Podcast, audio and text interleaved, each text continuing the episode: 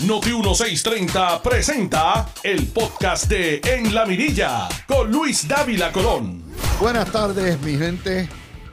Estamos a 5 de octubre, es el día de la joroba, el día miércoles, y aquí en otra edición con ustedes, dándoles más o menos lo que son las noticias del día, que a mi entender no tiene nada que ver con lo que son las portadas del día de hoy. Empiezo el tema con un virtual escándalo que envuelve al Partido Popular. Esto es exclusiva de aquí. El Partido Popular radicó y aprobó una medida de petición de sus propios clientes la PC 1284, que pretende que el dueño o accionista mayoritario del inmueble donde se practique la medicina dental, es decir, en las oficinas de dentista, tiene que ser un, un dentista. Es decir, esto implica que si usted tiene, es dueño o es un, de un local vacío, y quiere alquilarlo a dentistas, no puede hacerlo porque el simple hecho de que usted no es un dentista. Pero es más, para ser dueño o para tener intereses en una oficina de dentista, usted tiene que ser dentista. Esto es contrario. Es como exigir que el que quiera montar un hospital tiene que ser médico. Es como exigir que el que quiera montar una farmacia tiene que ser farmacéutico. Y es una barbaridad. O, el que tenga una firma de construcción tiene que ser ingeniero. Esto va contra todas las normas. Pero ¿dónde está el truco? Esto, esto lo radicaron por petición. Es decir, que alguien lo pidió. Y lo pidieron un grupo de dentistas que aparecen como donantes de Héctor Ferrer y de Tatito y del Partido Popular. Lo radican y lo aprueban. Y es una barbaridad. ¿Por qué? Porque no todo el mundo tiene dinero, particularmente los de, la Facultad de Medicina, hartando una oficina de servicios dentales que no solamente requiere o comprar una propiedad o tener un alquiler, sino el equipo de los dentistas es un equipo, tienen que tener la máquina de rayos X allí. Y eso vale. Tienen que tener todos los taladritos, eso que le ponen ustedes. Eso vale. Tienen que tener las mesas de, o las sillas donde se hace el trabajo dental y muchos de esos jóvenes no tienen capital para iniciar. Y dependen de que venga alguien y le diga, mira, yo te voy a montar la oficina, tú haces la dentistería, el trabajo profesional médico, y yo tengo un por ciento de lo que hay, o tú me pagas un alquiler sobre lo que... Pero hay más todavía. El que se requiera que para tener una oficina dental o alquilarla, hay que ser accionista. Le limita a usted, si usted tiene un local en un edificio o su casa está comercial, ¿verdad? Residencia arriba comercial abajo, le limita a usted poderle alquilar a un dentista. Esto es un clásico, este es el clásico y yo espero que me estén escuchando en algún lugar del Departamento de Salud y Fortaleza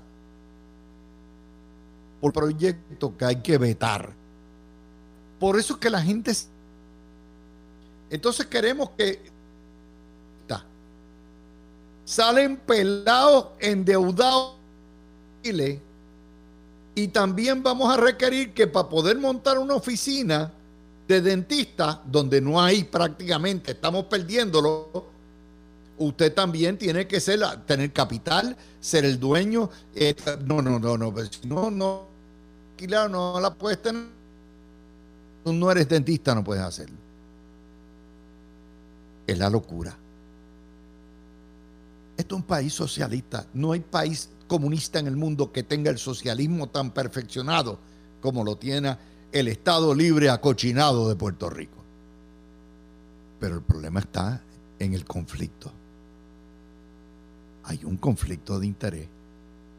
Esto es un gobierno, esto es un proyecto que no es de administración, no es urgente, impacta la habilidad de poder tener más dentistas y reclutar dentistas y tener, retener dentistas en Puerto Rico y está hecha para que el Partido Popular repague las deudas para atrás a su clientela de unos dentistas que quieren limitar la práctica de la profesión. De eso que se trata. De eso es que se trata este juego. Así que Taxito Hernández deja la porqueriza Héctor Ferrer Jr.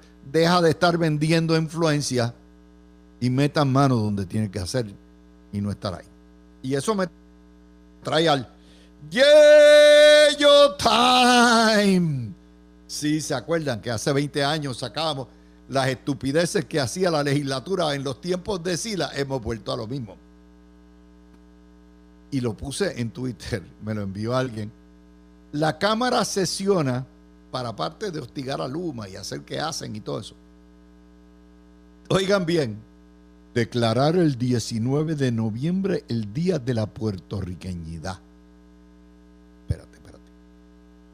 El 19 de noviembre no es el día del descubrimiento de Puerto Rico. Mm. Ah, no. Hay que borrar a, Colón porque Puerto Rico lo descubrieron los taínos. ¿Ok? Pero, ¿y todo? puertorriqueñidad. La puertorriqueñidad. Que eso es la visión racista y xenofóbica de que los puertorriqueños somos, ¿verdad? Una sola raza, es falso. Una sola cultura, que es falso. De un solo color, que es falso y que no hay diversidad alguna, que esto no es plural.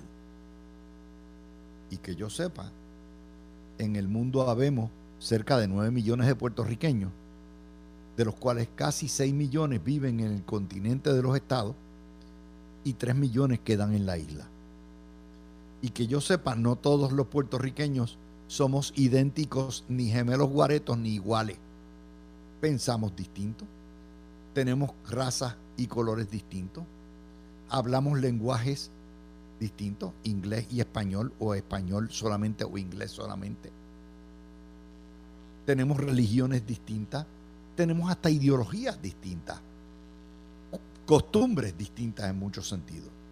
Nos ata una serie de factores comunes que nos hacen comunidad puertorriqueña. Digo, eso es lo que yo aprendí de los diásporos, ¿verdad? Los diásporos no nos enseñaron que todos somos puertorriqueños, aunque I only speak English. Claro.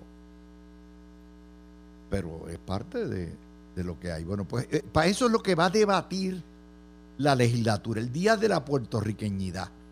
Si tenemos que coger un día de 365 para decir este es el día de la puertorriqueñidad, estamos fastidiados porque todos los demás días no son días de la puertorriqueñidad, es absurdo. Día de la humanidad, el día de la hombría, el día del feminismo. Esto es una locura total y para eso se gasta dinero en esa basura. Es Yeyo Time. Pero hay más. Van a debatir Oigan bien. Si el caballo pasó fino puro, eh, tiene que ser, no puede ser un sato, tiene que ser paso fino puro. Entonces, dicen que es puertorriqueño el paso fino, tampoco, pero eso es otro cuarto de hora. Eso no patrimonio nacional. Y usted dice, ¿what? ¿Qué diablos está hablando esta gente?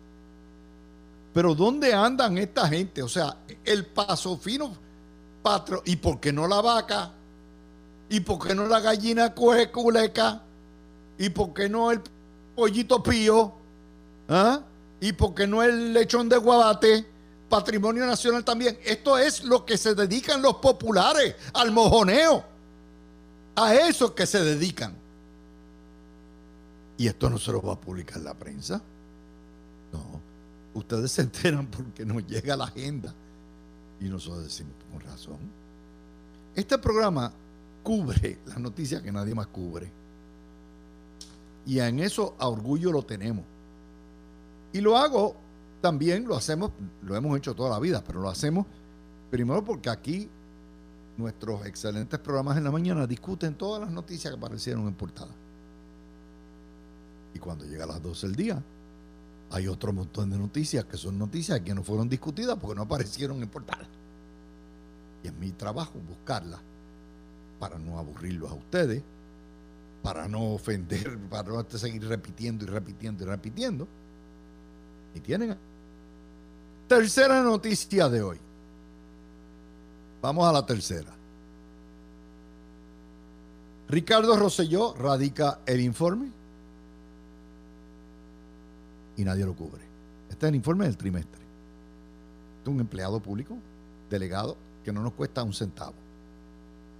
Electo. Informa que en este trimestre, como delegado, logró ya una organización formal con nombre, apellido, direcciones, con 1.237 de los 50 estados de la Unión y dos ¿Usted cree que eso no es noticia? Este es el primer estadista. Los independentistas están reunidos donde quiera. Usted sale, va a una piedra a la luna y encuentra un independentista reunido y ya está confabulando con otro. Esta es la primera vez que los estadistas logran crear una cadena nacional sin un centavo público. Y eso no hace noticia. Y el informe está radicado. Pero la prensa, Roselló no existe. Roselló, el diablo le hace las vacaciones a Ricardo Joselló. Por lo tanto, no se puede mencionar ni al diablo principal. Segunda noticia. El Equality Summit que celebró hace tres semanas produjo siete endosos nuevos al HR 83 de 93 de consenso. Y tercero, tienen un plan de impacto tan pronto termine el receso electoral del Congreso para impactar después de las elecciones y peinar el Congreso, por lo que van a quedar son 20, 22 días de sesión y hay que empujar ese proyecto para que llegue a debate en el floor. ¿Alguien, usted lo vio publicado en algún medio, vio algún telediario cubriendo? No, porque ese tipo de noticias se censura pornográfico. No se puede hablar de eso. Ustedes se enteraron aquí. Cuarta noticia no publicada. El alcalde Miguel Romero, concluido la mayoría de las tareas de recogido de escombros de Fiona, ahora está pavimentando. Si usted llega y le dice, hola Miguel, le pavimentan la cara. La famosa avenida Hosto de Valdrich, que empieza desde el monte en la Muñoz Rivera y sigue por ahí para abajo, por todo lo que es Valdrich y Rupert, la están pavimentando. Yo creo que desde los tiempos de Muñoz Marín no se pavimentaba completamente esa avenida, que es una arterial importante de Atorrey. Pero no terminó ahí. Vayan a Caparra Terra, eso sí. Desde que llegó Cristóbal Colón no se pavimenta la calle de Caparra Terras y ya empezó, le metió ya. Publicado. No lo noticias, ni lo va a ganar 4. No con el nuevo día ni en primera hora. Es importante, es noticia, sí. Me llegó el pavimento, me tumbaron lo que son, me han tumbado lo que son todo lo que tiene que ver con eh, los hoyos en la carretera, ¿cómo no? Seguro que sí. Pero, nuevamente, nadie absolutamente eh, lo cubre.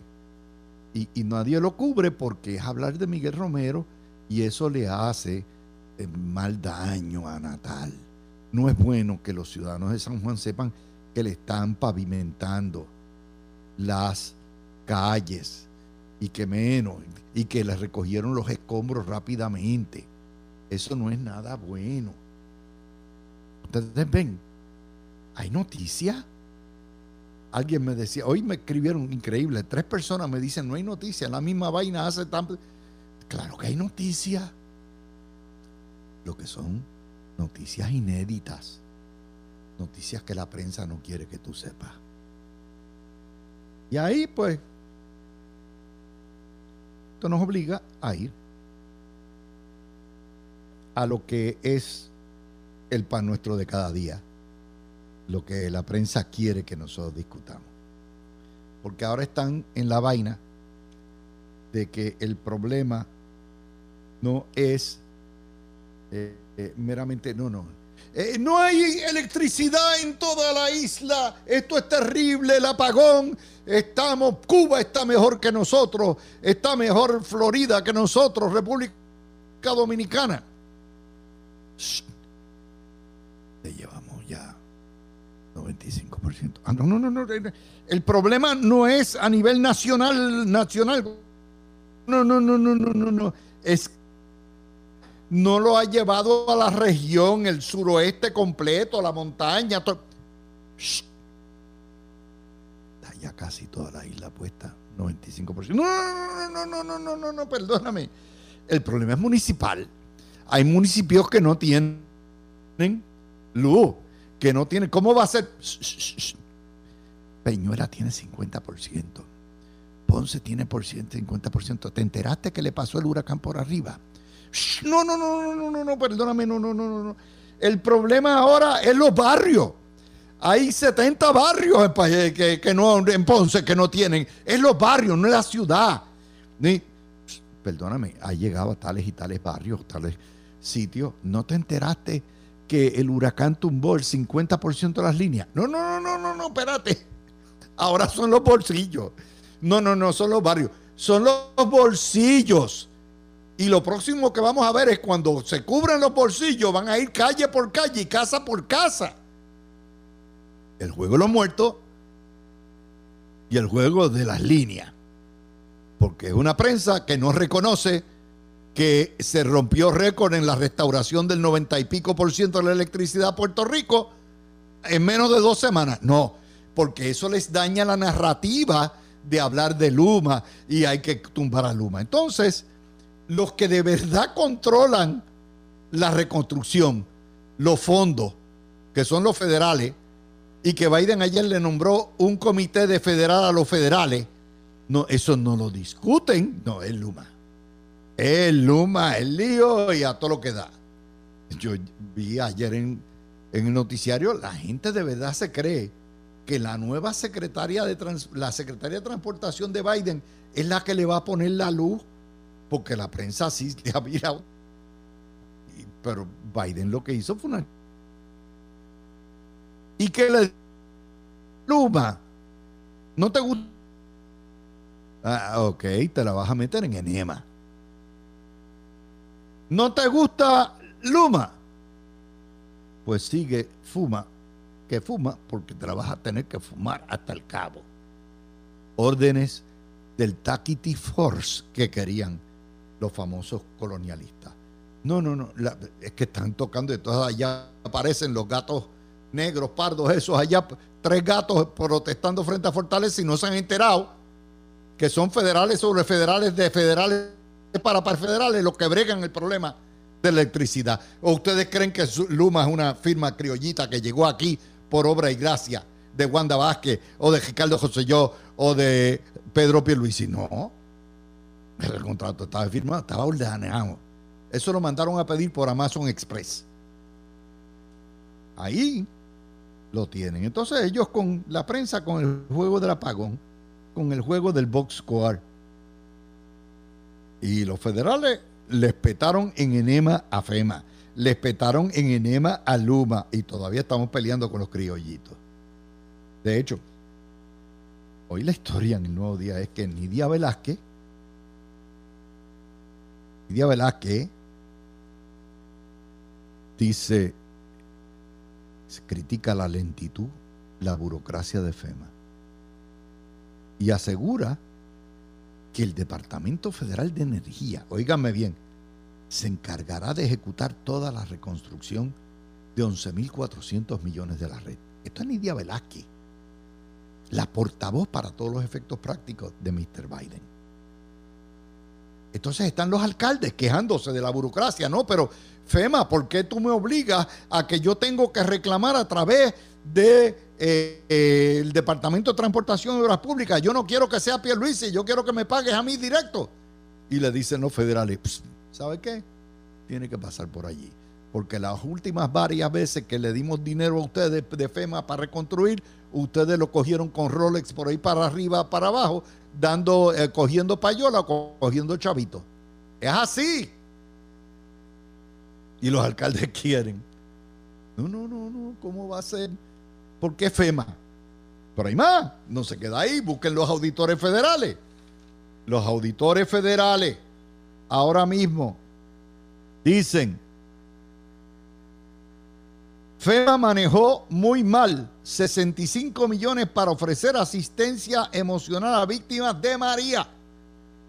La auditoría directa dice que FEMA no siguió los controles adecuados de empresas de sin fines de lucro no identificadas para eh, y estamos protestando contra el criollito, contra los locales aquí. La historia no me la inventé, las historias están hoy en el Nuevo Día, primera plana, el Nuevo Día, página 6, lo de los alcaldes, el Nuevo Día, página 10. Y el vocero que nos dice, Secretaría de Energía agilizará la reconstrucción eléctrica, garantizará la celeridad de los trabajos y el uso de los fondos entre las agencias federales. Por lo tanto, la próxima vez que usted me venga a hablar de un bolsillo, la próxima vez que me venga a hablar las quejas al cuartel, no a Luma, no a Pierluisi, llamen a Mr. Biden y si no contesta, llamen a Nidia Velázquez, que llame a la secretaria de Energía para que le ponga usted la luz. Regresamos con Alan Maca ya Tú escuchas el podcast de En la Mirilla con Luis Dávila Colón por Noti 1630. Con este, después que ocurrió el huracán, está la internet terrible eh, y nuevamente nosotros tenemos acá señal, pero obviamente el, problema está en Puerto Rico, donde, pues, ¿qué les voy a decir? Pasa el huracán y se dañan todos los sistemas. Como les decía, Joe Biden es un demagogo. Joe Biden vino a Puerto Rico esencialmente a cumplir una misión de hacer que hace. En el Washington Post ahí aparece el pedido del gobernador de que nos trate igual en programas federales.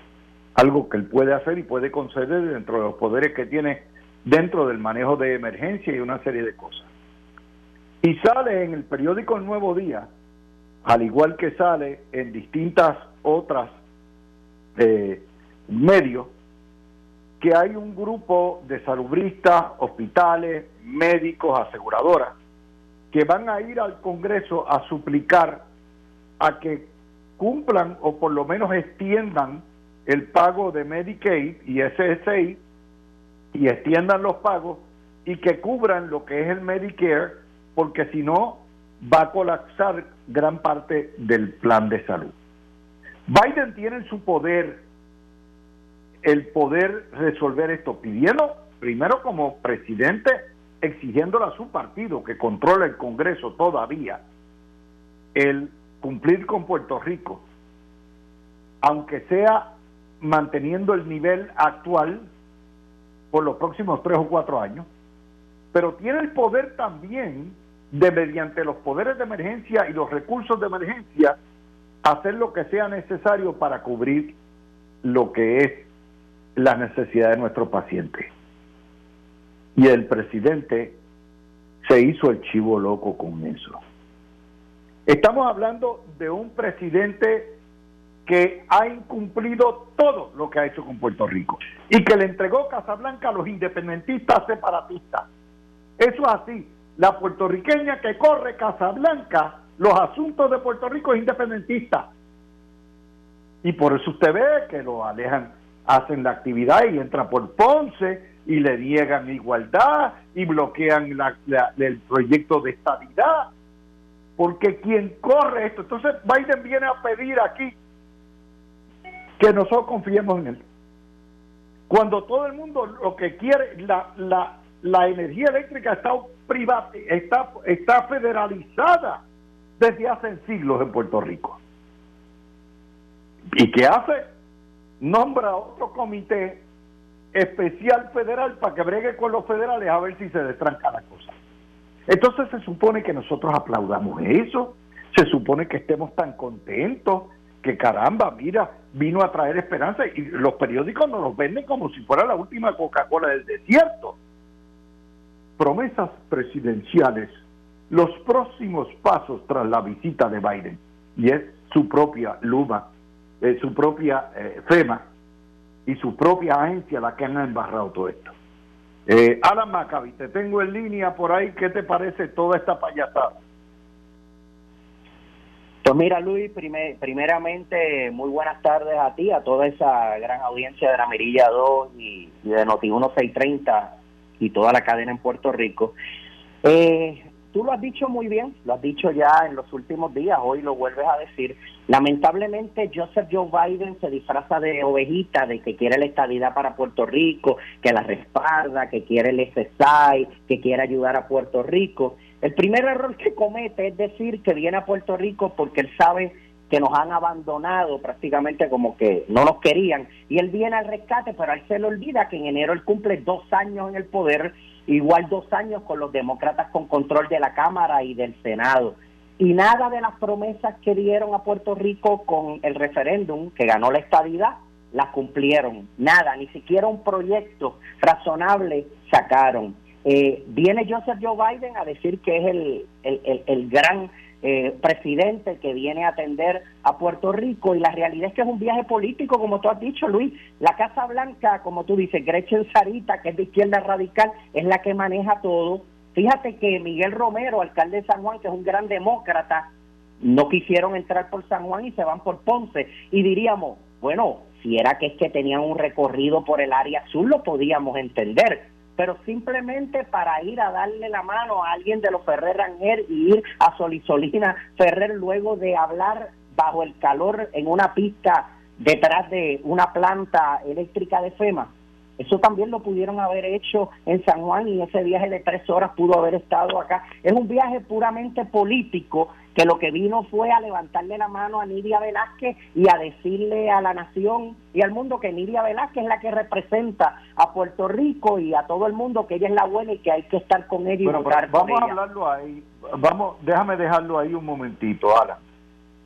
Eh, en primer lugar eh, es obvio que Biden va a ensalzar a su correligionaria, su progressive, porque esto es del grupo progressive. Es y político. Que, que es lo que está haciendo básicamente fortaleciendo la mano de Nidia Velázquez, que es eh, popular independentista y que ha, en realidad, eh, ha sido parte integral del grupo progressive o socialista del Partido Demócrata, Alejandria Ocasio Cortés y todo eso. Lo que me parece a mí una injusticia es que sí, me parece que es correcto, muy bien, reconozca a Nidia Velázquez, pero hay que reconocer a Jennifer González. Esa correcto. Eh, Jennifer González, comisionada residente, la que más fondos federales ha logrado para Puerto Rico, en minoría, porque es republicana, en un Congreso demócrata, sin tener un, un, un sin representar a un electorado que tiene mollero político en elecciones federales o en Congreso, porque Puerto Rico como colonia no tiene nada, contra viento y marea, oye, llámala, es la cuestión educada, aunque sea del otro partido. Pero no vino, no fue así, no fue así. Y me parece que fue, mostró un Biden mezquino, políticamente mezquino. No sé qué tú pensarás. No, definitivamente, y yo creo que Biden, ese mismo abrazo que le dio a Nidia Velázquez, quien dice que es su gran amiga de toda la vida, pero ni siquiera sabía prácticamente que ella había nacido aquí, que tenía toda su familia aquí. Ah, no sé si es que se le olvidó como otras cosas o, o es que no son tan amigos, pero la realidad es que sí, ese ese abrazo al gobernador se lo debió haber dado porque al abrazar al gobernador abrazaba a Puerto Rico, ese abrazo a la congresista, aunque sea republicana, porque ella es la que recibe los votos, la que fue electa democráticamente, y ahí abrazaba a Puerto Rico, y más cuando Jennifer ha trabajado en equipo con Nidia Velázquez, con Grijalva y con muchos de los del sector eh, demócrata que inclusive a veces parece que con ellos tiene mejor relación que con algunos de extrema republicana que, que, ni siquiera parece que conocen de, de, lo que era el proyecto porque hacían unas, unos comentarios y querían unas enmiendas al, proyecto que eran, que eran absurdas. Pero definitivamente es un viaje que vino con una agenda marcada.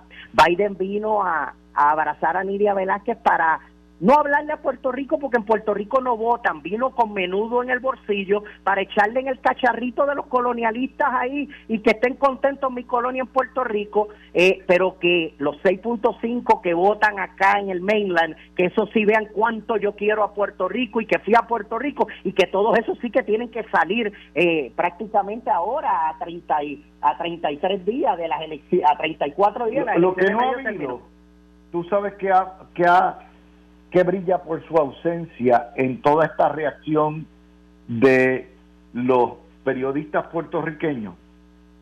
Indignación. Indignación con la federalización de la federalización.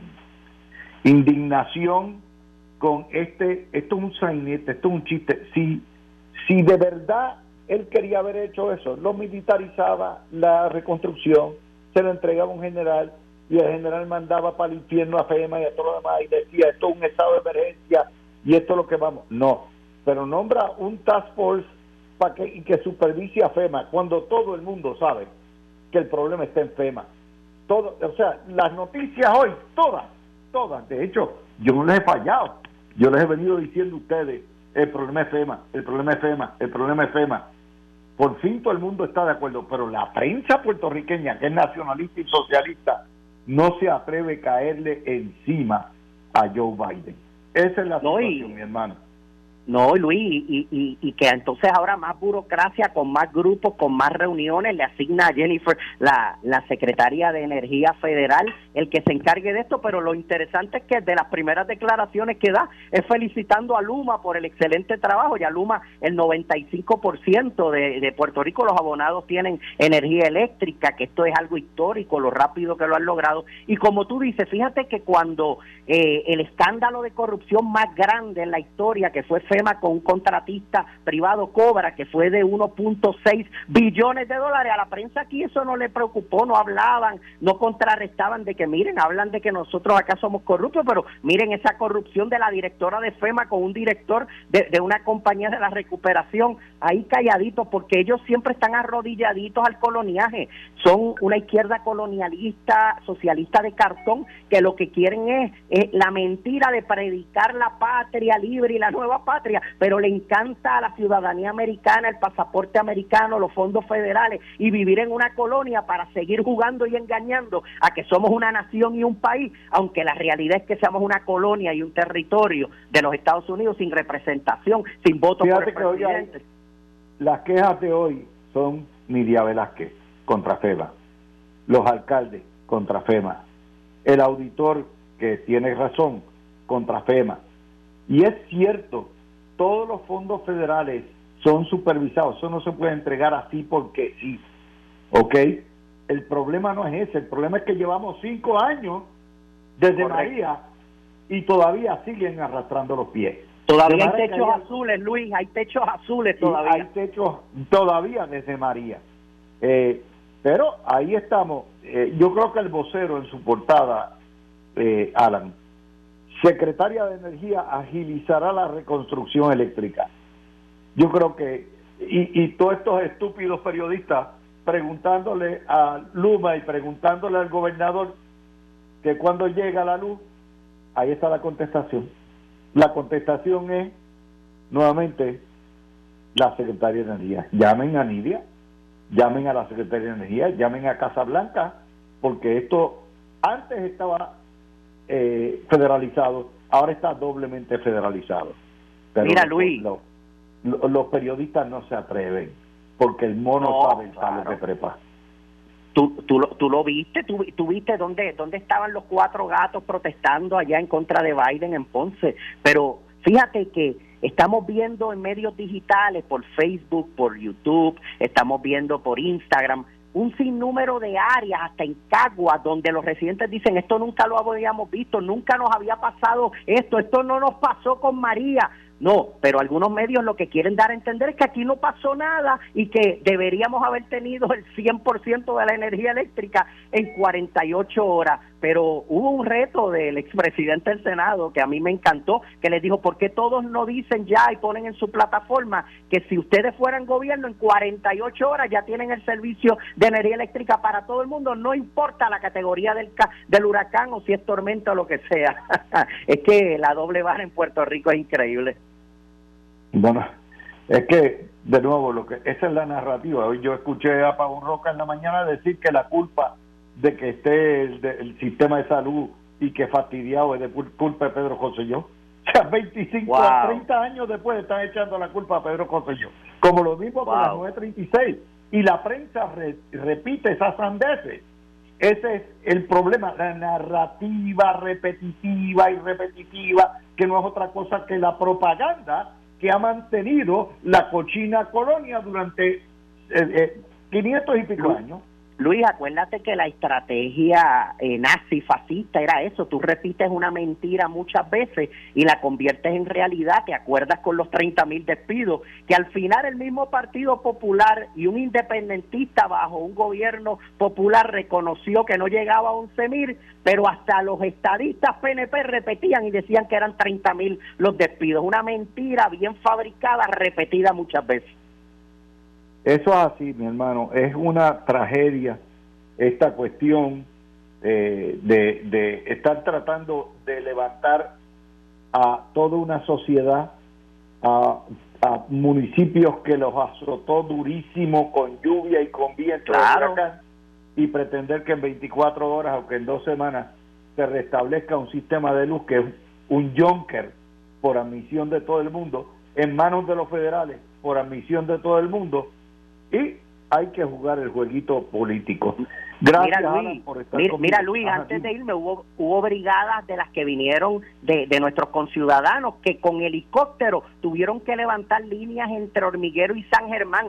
Esto no es un chiste, este, este huracán Fiona fue fuerte y para algunos fue el más fuerte. Siempre un privilegio estar contigo, Luis. Gracias. Mis amigos, con eso cerramos esta parte de primera hora de la mirilla, perdonen los problemas en comunicaciones, pero ustedes tienen que entender, esto pasa después de un huracán en Puerto Rico, todo el mundo tiene dificultades, eh, particularmente si se transmite por internet, no solamente sea remoto, eh, en Ponce o donde sea, sino también de cualquier parte de la isla o de cualquier parte de Puerto Rico. Son las 12 y 55. Tú escuchaste el podcast de En la Mirilla con Luis Dávila Colón en Noti 1630.